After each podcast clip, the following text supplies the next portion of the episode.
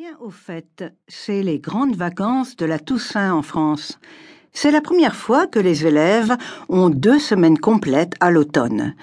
Cela a été décidé dès cet été par le nouveau ministre de l'Éducation nationale, Vincent Payon, annonce qui, bien sûr, a enthousiasmé élèves et professeurs. Beaucoup moins les parents, par contre, qui ont eu peu de temps pour se retourner, comme on dit, c'est-à-dire pour s'organiser. Oui, surtout que peu d'enfants partent en vacances à cette période de l'année. Question de budget certes, mais aussi manque de structure parascolaire, car elles n'ont pas pu être mises en place en si peu de temps. Beaucoup de choses vont bouger d'ailleurs côté calendrier scolaire. Les grandes vacances traditionnelles de deux mois l'été, juillet-août, c'est bientôt fini, d'après les infos qui tombent ici et là. Dans le fond, la France va se rapprocher des rythmes scolaires de leurs voisins européens. Dans le primaire, on prépare même aux petits écoliers 36 jours de cours en plus par an.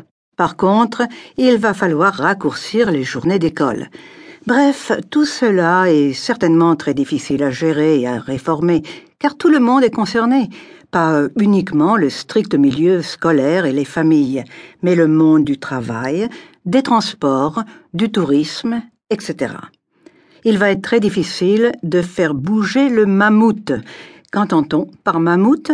Olivier, tu nous expliques? Oui, c'est Claude Allègre, alors ministre de l'Éducation nationale, qui a déclaré un jour de 1997 qu'il voulait dégraisser le mammouth. Et dans le contexte, il parlait de l'administration de l'éducation nationale.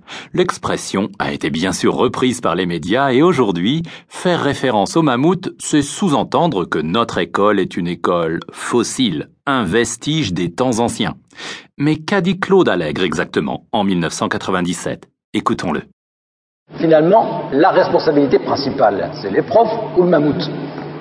Attendez, d'abord je voudrais vous dire que le mammouth, il ne faut pas faire d'erreur préhistorique, il s'agit dans mon langage, l'administration de la centrale de l'éducation nationale et absolument pas l'ensemble de l'éducation nationale. Donc les professeurs n'ont rien à voir avec ça.